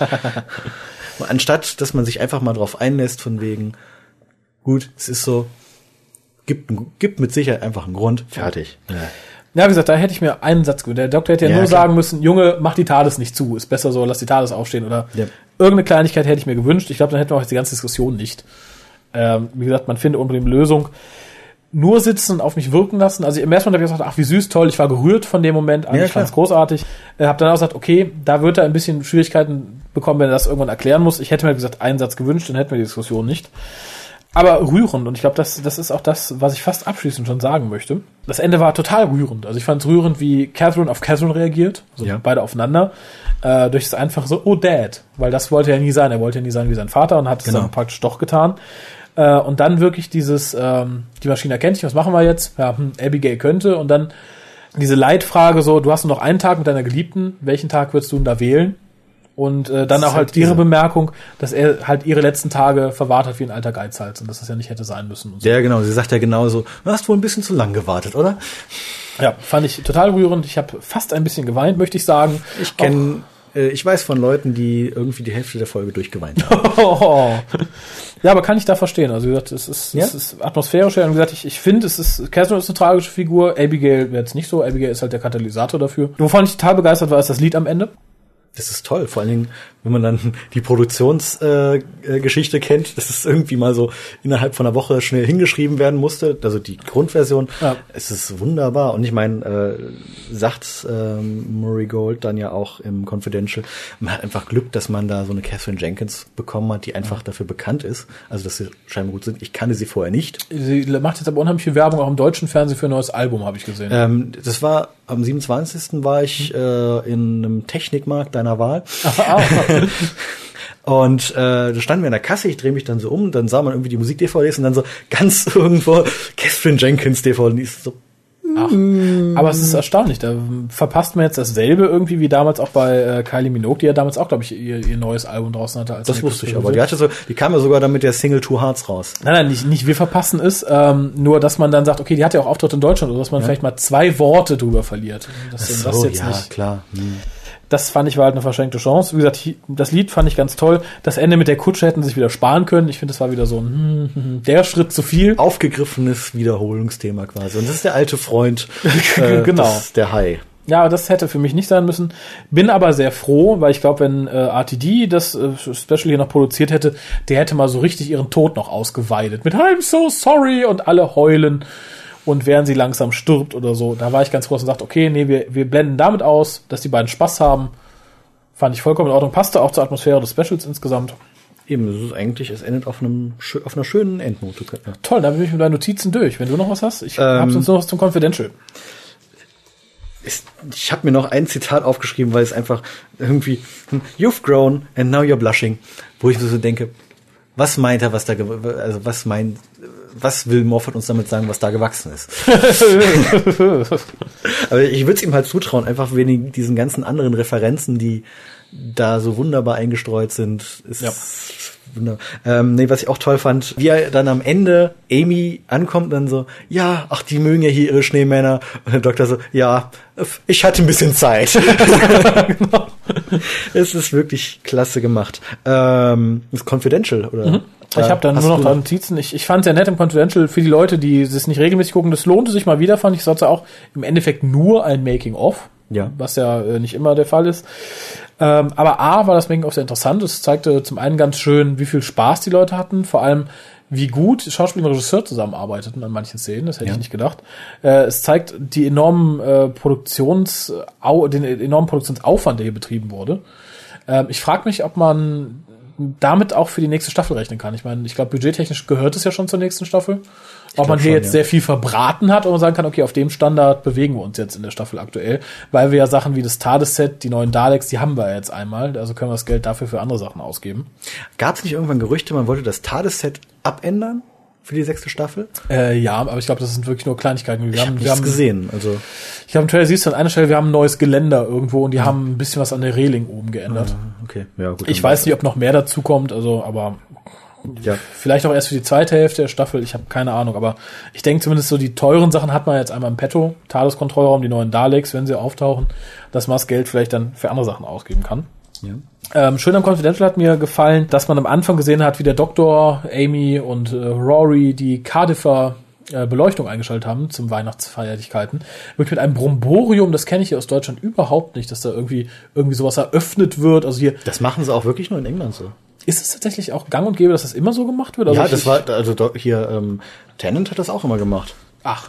Ja? Tja, ist komplett mir vorübergegangen. Es gibt auch, gab auch bei, bei Top Gear gab es auch mal irgendwo so ein Special, wo sie quasi, ich glaube, irgendwo in, ich weiß nicht, ob es Edinburgh, Edinburgh mhm. war, wo sie halt da eine Challenge draus gemacht haben, wer als erstes halt mit dem Auto oben ist, darf halt den Schalter umlegen. Und, oh. halt. und ähm, nee, das ist, in England ist es was ganz Großes, weil da wird, da ist das halt nicht so, das ist wirklich dann an den großen Einkaufsmeilen und so. Also ich war ja, ja selber noch nie da, aber das, was man immer so mitbekommt, ist schon was verdammt Großes. Okay, also ich habe mir fest vorgenommen, mal wieder hinzufahren, weil ich, ich war ja vor zwei Jahren da, habe halt viele Sachen wiedererkannt, wo ich auch dann war, einkaufen, wo ich gewohnt habe.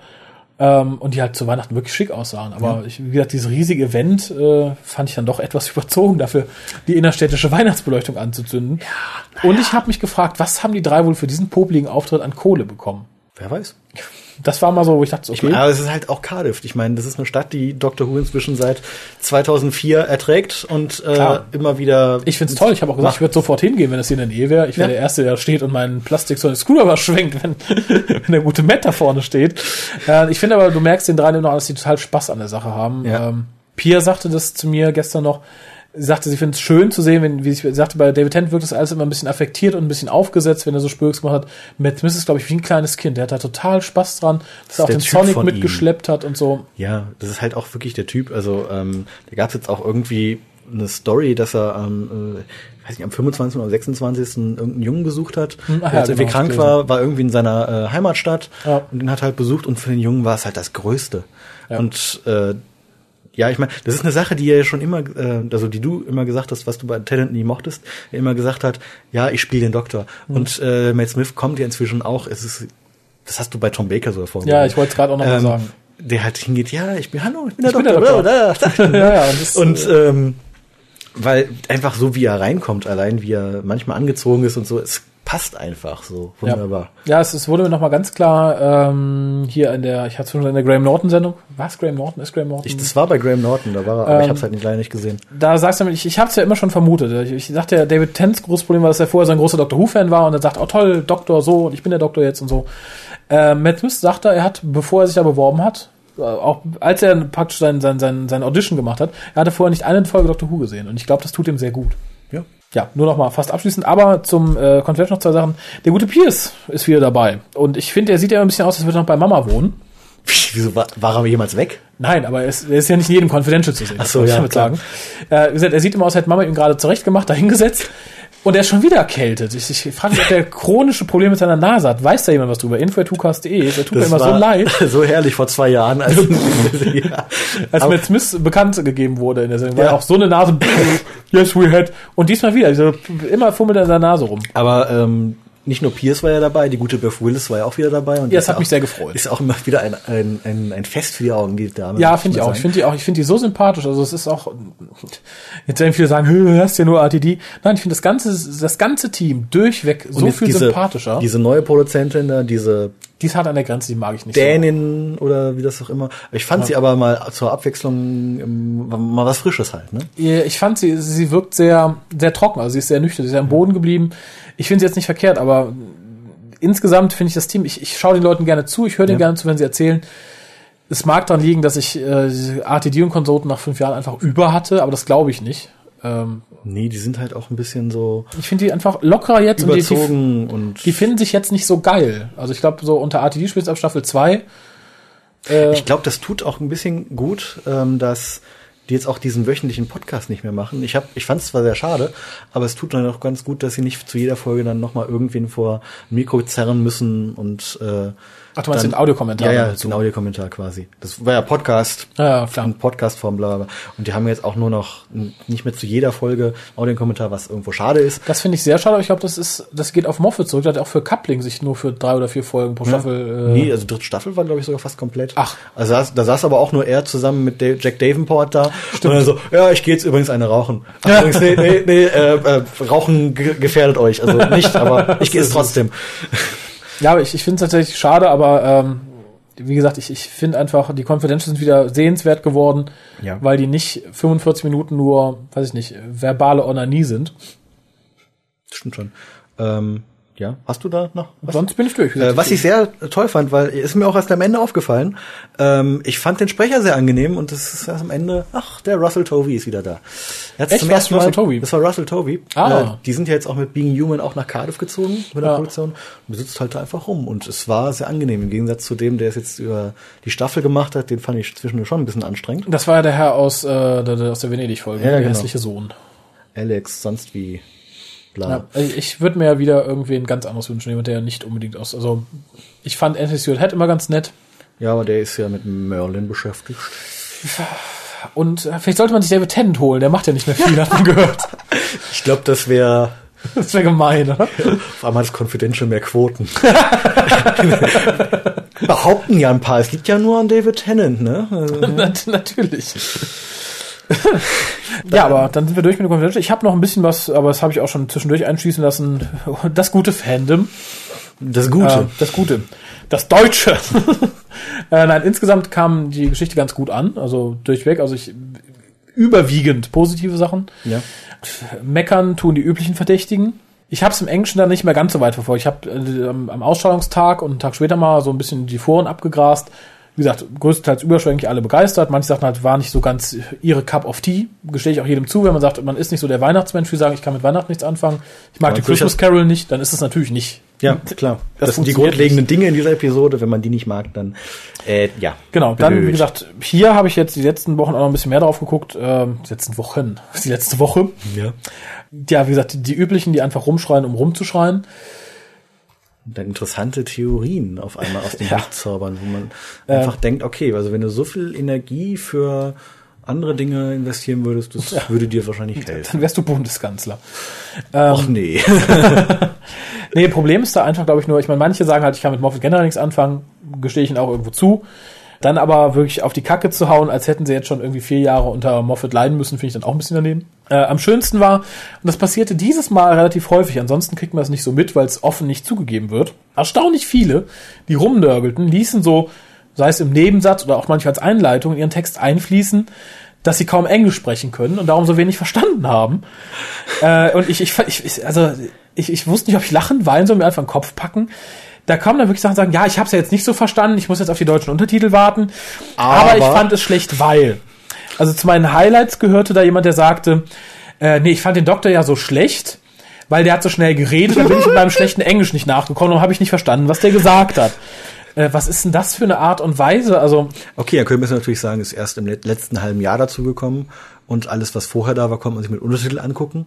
Da hat man kein Problem gehabt. Ja, aber das, ich, ich finde, ich finde, es ist kein Maßstab, mit dem man irgendwas, irgendwas messen sollte. Nee. Ich mag den Schauspieler, der redet so schnell, ich verstehe da nichts in der Sprache. Also, dann führte es natürlich unweigerlich auch zu Problemen, wenn man natürlich nicht verstand, worum es ging in der Folge.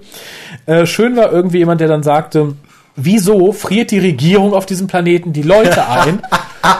und wieso geht der Doktor wieder, ohne dieses Regime zu stürzen?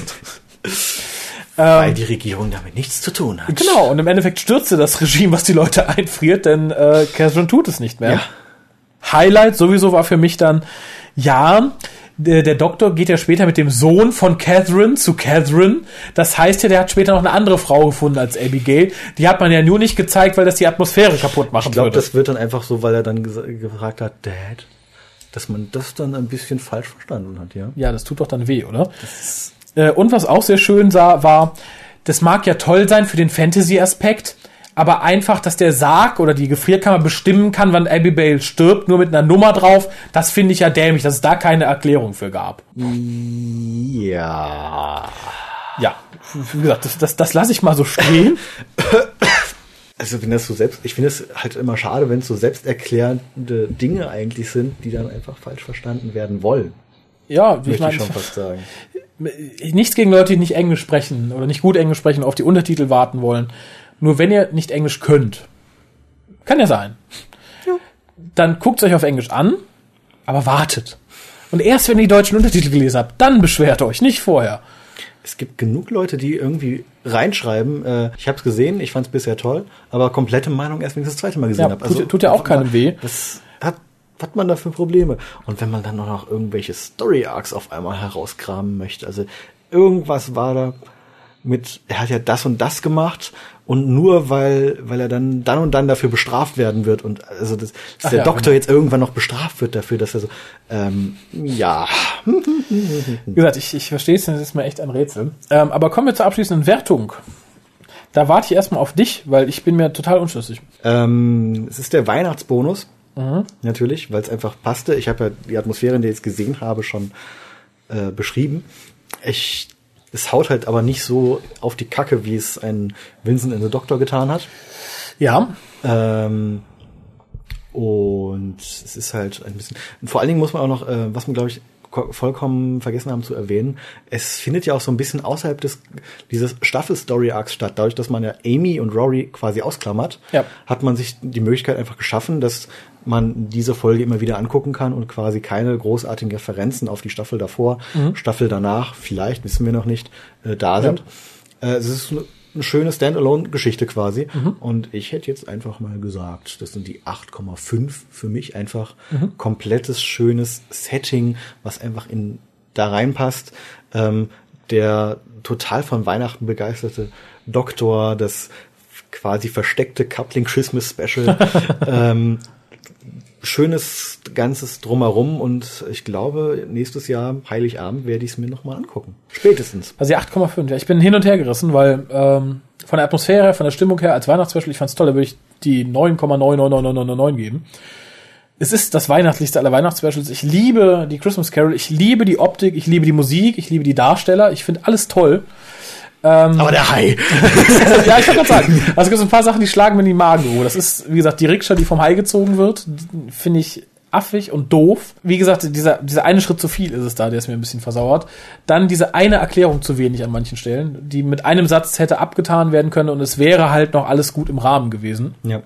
Das ist es. Und dass die Geschichte an sich halt wirklich relativ seicht ist. Es ist eine schöne, interessante Geschichte. Ich fand es auch lustig, dass wieder so ein bisschen timey-wimey-Gedöns drin war. Also wie der Doktor, der dann den Jungen nach der Nummer fragt, dann aber kurz beim alten Auftrag, der die Nummer schon fünfmal geschrien hat, weil er sie ja kennt. Ich, ich gebe mal die acht, aber wirklich mit dem großen Weihnachtsbonus wäre es eine normale Staffelfolge gewesen, wäre es vermutlich ein bisschen weniger geworden. Und ich glaube, du machst die Kamera etwas zu früh an. Wir haben nämlich noch ein bisschen Post. Ich mache sie auch nur an. Ach so, okay. Ja. Äh, ja, ich gebe dir mal eins. Wir haben, glaube ich, nur zwei. Äh, ich bin dann schon fertig. Ja? Mehr wollte ich, ich dazu sagen. Ich habe keine Wertung. Ich habe deine Wertung gar nicht mitbekommen. Achso, es, es, es waren acht, aber mit dem großen Weihnachtsbonus. Ja, ja, genau. Und ich fand es gut, dass man Rory und Amy ein bisschen ausgeklammert hat, äh, denn Ehre wem Ehre gebührt. Im ersten äh, Christmas Special mit David Tennant hatten wir auch keinen David Tennant. Jetzt haben wir es mal umgekehrt. So ungefähr. Nee, vor allen Dingen hat man auch die Möglichkeit gehabt, sonst haben wir immer so das Girl, das Christmas Girl gehabt. Äh, hatten wir zwar in dem Sinne auch, aber war halt jetzt nicht irgendwie, dass die direkt auf den Doktor bezogen war. Man könnte fast schon sagen, ansonsten war es ja eigentlich immer der Doktor im Fokus der, ähm, der bisherigen Christmas Specials. Ja. Also, äh, und diesmal war es ja eigentlich mehr die Geschichte von Catherine. Ja, stimmt. Also der Doktor somit als Auslöser und so. Also es ist sehr schöne Christmas. Ja, äh, als großen Pluspunkt noch, den ich in der Wertung jetzt nicht extra genannt habe, ist die wirklich exzellente Darstellung von allen, ganz besonders Matt Smith. Messer. ähm, weil das ist, glaube ich, so die Quintessenz dessen, was ich an dem Doktor mag, warum ich den Doktor mag. Ja. Äh, wir sprachen vorhin noch über den äh, netten Liam, der David Tennant immer so ähnlich sieht. Ach ja. Der wurde jetzt mal gefragt, weil er bisher nichts gesagt hatte, weil er Dr. Who-Fan ist, worauf er dann gesagt hat, also er mag den zehnten Doktor als einer der Lieblingscharaktere, mhm. aber der elfte Doktor ist sein Lieblingsdoktor jetzt. Und fand ich dann einfach lustig, weil ich glaube, von jemandem, der David Tennant also so ähnlich sieht, hat man ja. was anderes erwartet. Ja, der schon. ja dadurch halt bekannt geworden ist. Ne? Ja. Ist, äh, ja, das wird jetzt auch ab. Hat er noch irgendwas gemacht? Ach, ja, der hat nee, der hat selber gemacht. momentan so mit Videos keine, keine große Lust mehr, das merkt man so. Ach so. Also er macht weniger und so. Ähm, studiert halt, also dem ist die Uni wichtig. Im Ach Gegensatz so. zu anderen, die halt so ein bisschen dann lieber arbeiten. Jeder also, wie er mag. Ja. Äh, wir hatten noch Post, glaube ich. Ja, bitte. ja dann äh, der Lars hat uns geschrieben. Ja. Hi, hu, hi ho, Hukas Team. Äh, endlich habe ich es geschafft, mal die Mail zu schreiben, die ich schon so lange äh, angedroht habe. Zuallererst ein frohes neues Jahr. Danke dir auch. Dankeschön. Wenn ihr das nicht mehr hören könnt, tauscht es einfach gegen guten Sex, viel Geld und Spaß. Ja, das sowieso. Immer wieder gerne, ja. Das ja. ist doch fast synonym auszutauschen, oder? GSVG, okay, lassen wir es. Ähm, warum kommt meine Mail erst jetzt? Bin bei der Arbeit und auch äh, bei privaten Verpflichtungen ein bisschen abgesoffen. Um die Stimme des Vorlesers nicht über Gebühr zu beanspruchen, verstehe ich mich nun kurz zu fassen. Ja, zwei Seiten. Matt Smith und seine Staffel. Warum wurde RTD nicht eher weggelobt, entsorgt, eingesperrt? dann wäre uns eine Menge erspart geblieben. Die wenigen Lichtblicke mal ausgenommen, war vorher, ab der zweiten Tennant-Staffel, die mit dem neunten Doktor und die erste mit dem zehnten Doktor waren meiner Meinung nach gut. Äh, doch wirklich verdammt viel Schrott dabei, welcher selbst mit Alkohol teilweise nur schwer zu ertragen war. Dagegen konnte man sich selbst die schlechteren Folgen dieser Staffel, Cold Blood, mhm. immer noch bedeutend besser anschauen. Die besten Folgen sind meiner Meinung nach Eleventh Hour, ja. Habe ich es noch nie gese äh, geschrieben gesehen, nämlich 11, also 11. Ja. Aber äh, Van Gogh oder Van Gogh, wie man ja auch äh, ganz gern mal in England sagt. Aha. Und der Abschluss-Zweiteiler. Die Staffel machte durchgängig Spaß und die meisten Folgen habe ich mir mittlerweile mehrfach angesehen. Da bin ich alleine. Ja. Zweitens, Karen Gillen. Nett anzuschauen und in der Rolle mit Rory zusammen wirklich amüsant. Aus der neuen Staffel mit Martha zusammen die besten Companions. Vor allem ihre Mimik finde ich amüsant und die beiden, Rory und Amy, bilden mit dem Doktor zusammen ein interessantes Gespann. Mhm. Karen Gillen kann man sich auch nur ich meine, ich bin ein schlechtes Beispiel. Ich habe mir die Dame inzwischen an, ans, an, an die Tür gehangen. Also. Ich wollte sagen, sie hat die Frau de Sousa verdrängt, wenn ich das richtig in Erinnerung habe, oder? Ja, wobei die aus einem anderen Grund da hing. Aber Ach so, na gut. war ja nicht wegen Ostern, sondern das war ja schon vorher irgendwann. Drittens, Special. Ich habe, glaube ich, bei Serienjunkies gese ähm, gelesen, Scheitern auf hohem Niveau. Das Special war nett, wäre als Zweiteiler, glaube ich, besser gekommen, da zu viel auf der Strecke blieb. Nicht das beste Special, aber bei weitem auch nicht das schlechteste, was bisher lief. Auf jeden Fall eine coole Idee mit den Fischen und eine interessante Idee, Charles Dickens auf diese Art zu erzählen. Viertens, Public Huing. Super Veranstaltung mit lustigen und interessanten Leuten. Schade, dass ich eher weg musste. Kann nur der Orga dafür danken und freue mich auf das nächste Mal und hoffe, dass ich dann auch kann.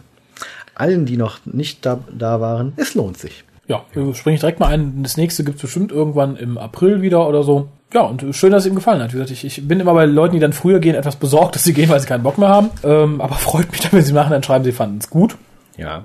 Also, dann mach ich mal weiter. Ja. Fünftens, Wichteln. Danke für das Big Finish, The Maltese Penguin.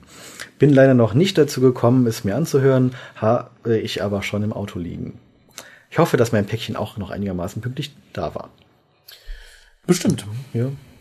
Das ist ein sehr schönes Big Finish, möchte ich doch sagen. Mm, ja, es hat Frobisher und es äh, hat Malteser Pinguine. das hat Malteser Pinguine, genau. ähm, sechstens, Geburtstagscast. Ich habe was gewonnen. Ich habe was gewonnen. Ja. Äh, gut zu hören, dass die Sachen auch gut angekommen sind und, und, und gefallen. Mit dem Cast habe ich ein bisschen hin und her überlegt. Ein Thema, welches ich recht interessant finde, ist das Thema Fundstücke. Mhm. Man stolpert ja immer wieder über Einflüsse von Dr. Who in den verschiedenen Medien.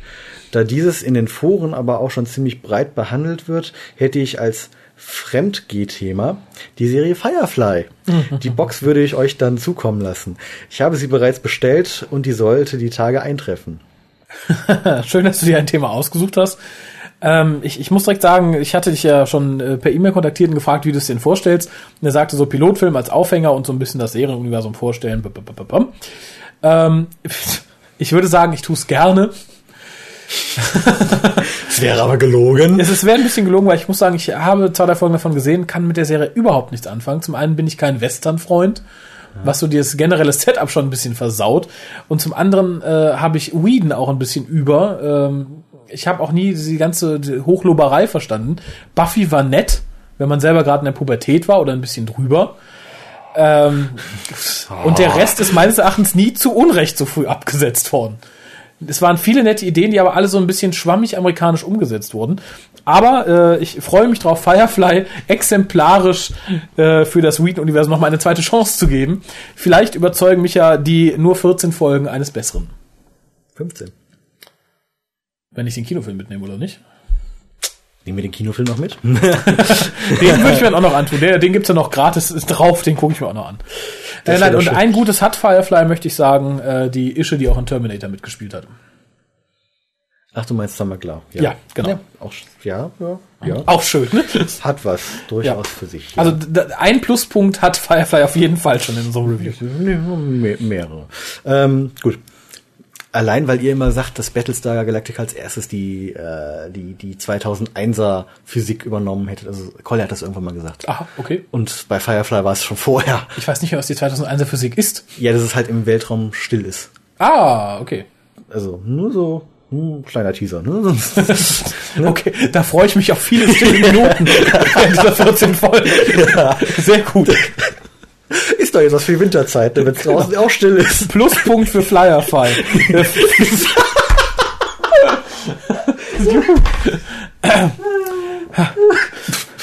Pluspunkt für Firefly. Es ist nicht immer Ton dabei. Sehr gut. Sie sind manchmal ruhig.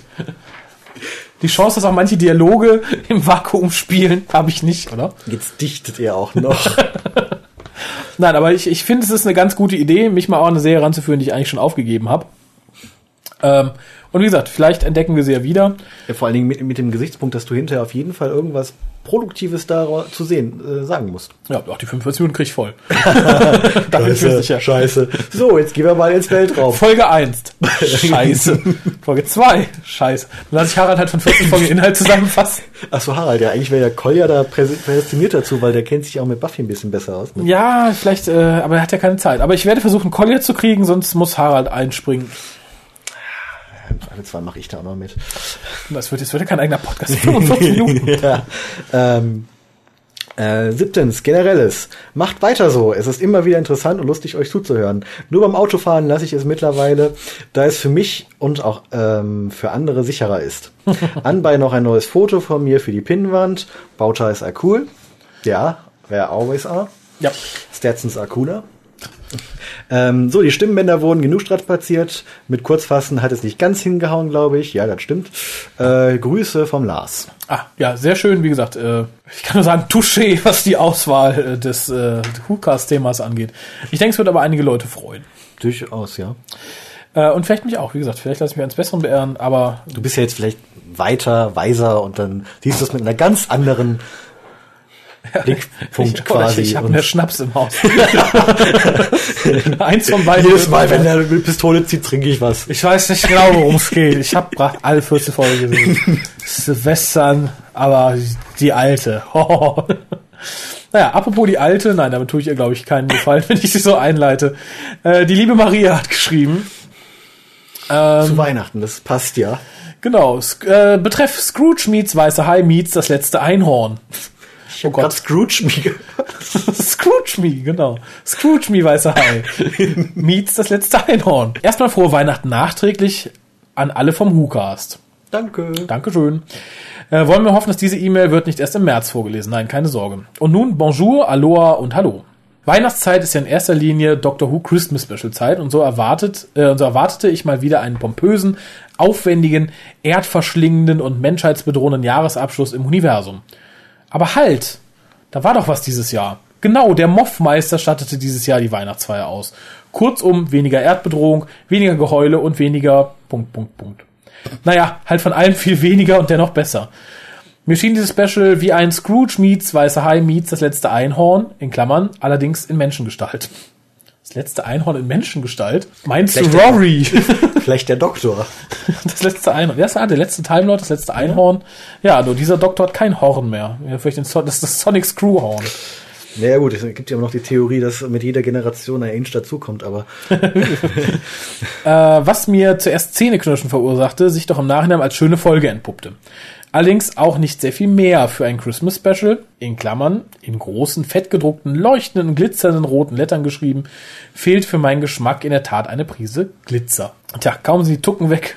Äh, abgeschmeckt, aber dennoch sehr unterhaltsam war das Special, ganz ohne Tades Planetentaxi und ähnlichem Schmarrn.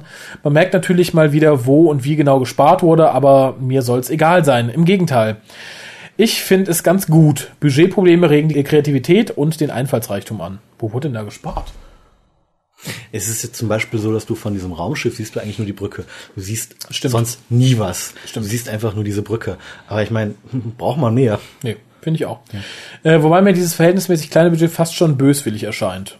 Böswillig nicht, aber Man darf, das ist immer das Problem, wir, äh, weil wir direkt daneben die, die amerikanischen Serien stellen, wo die eine Million pro Folge äh, zur Verfügung haben. Ja. Also, das darf man einfach nicht machen. Also, ja, nicht gleich, man darf äh, auch nicht vergessen, Doctor Who läuft ja jetzt schon mal und wir haben nicht mehr so einen großen Produzenten, wie es RTD immer war. Also er hat ja, als er anfing, einen größeren Namen als Moffat ihn hatte, als er Ja, anfing. klar.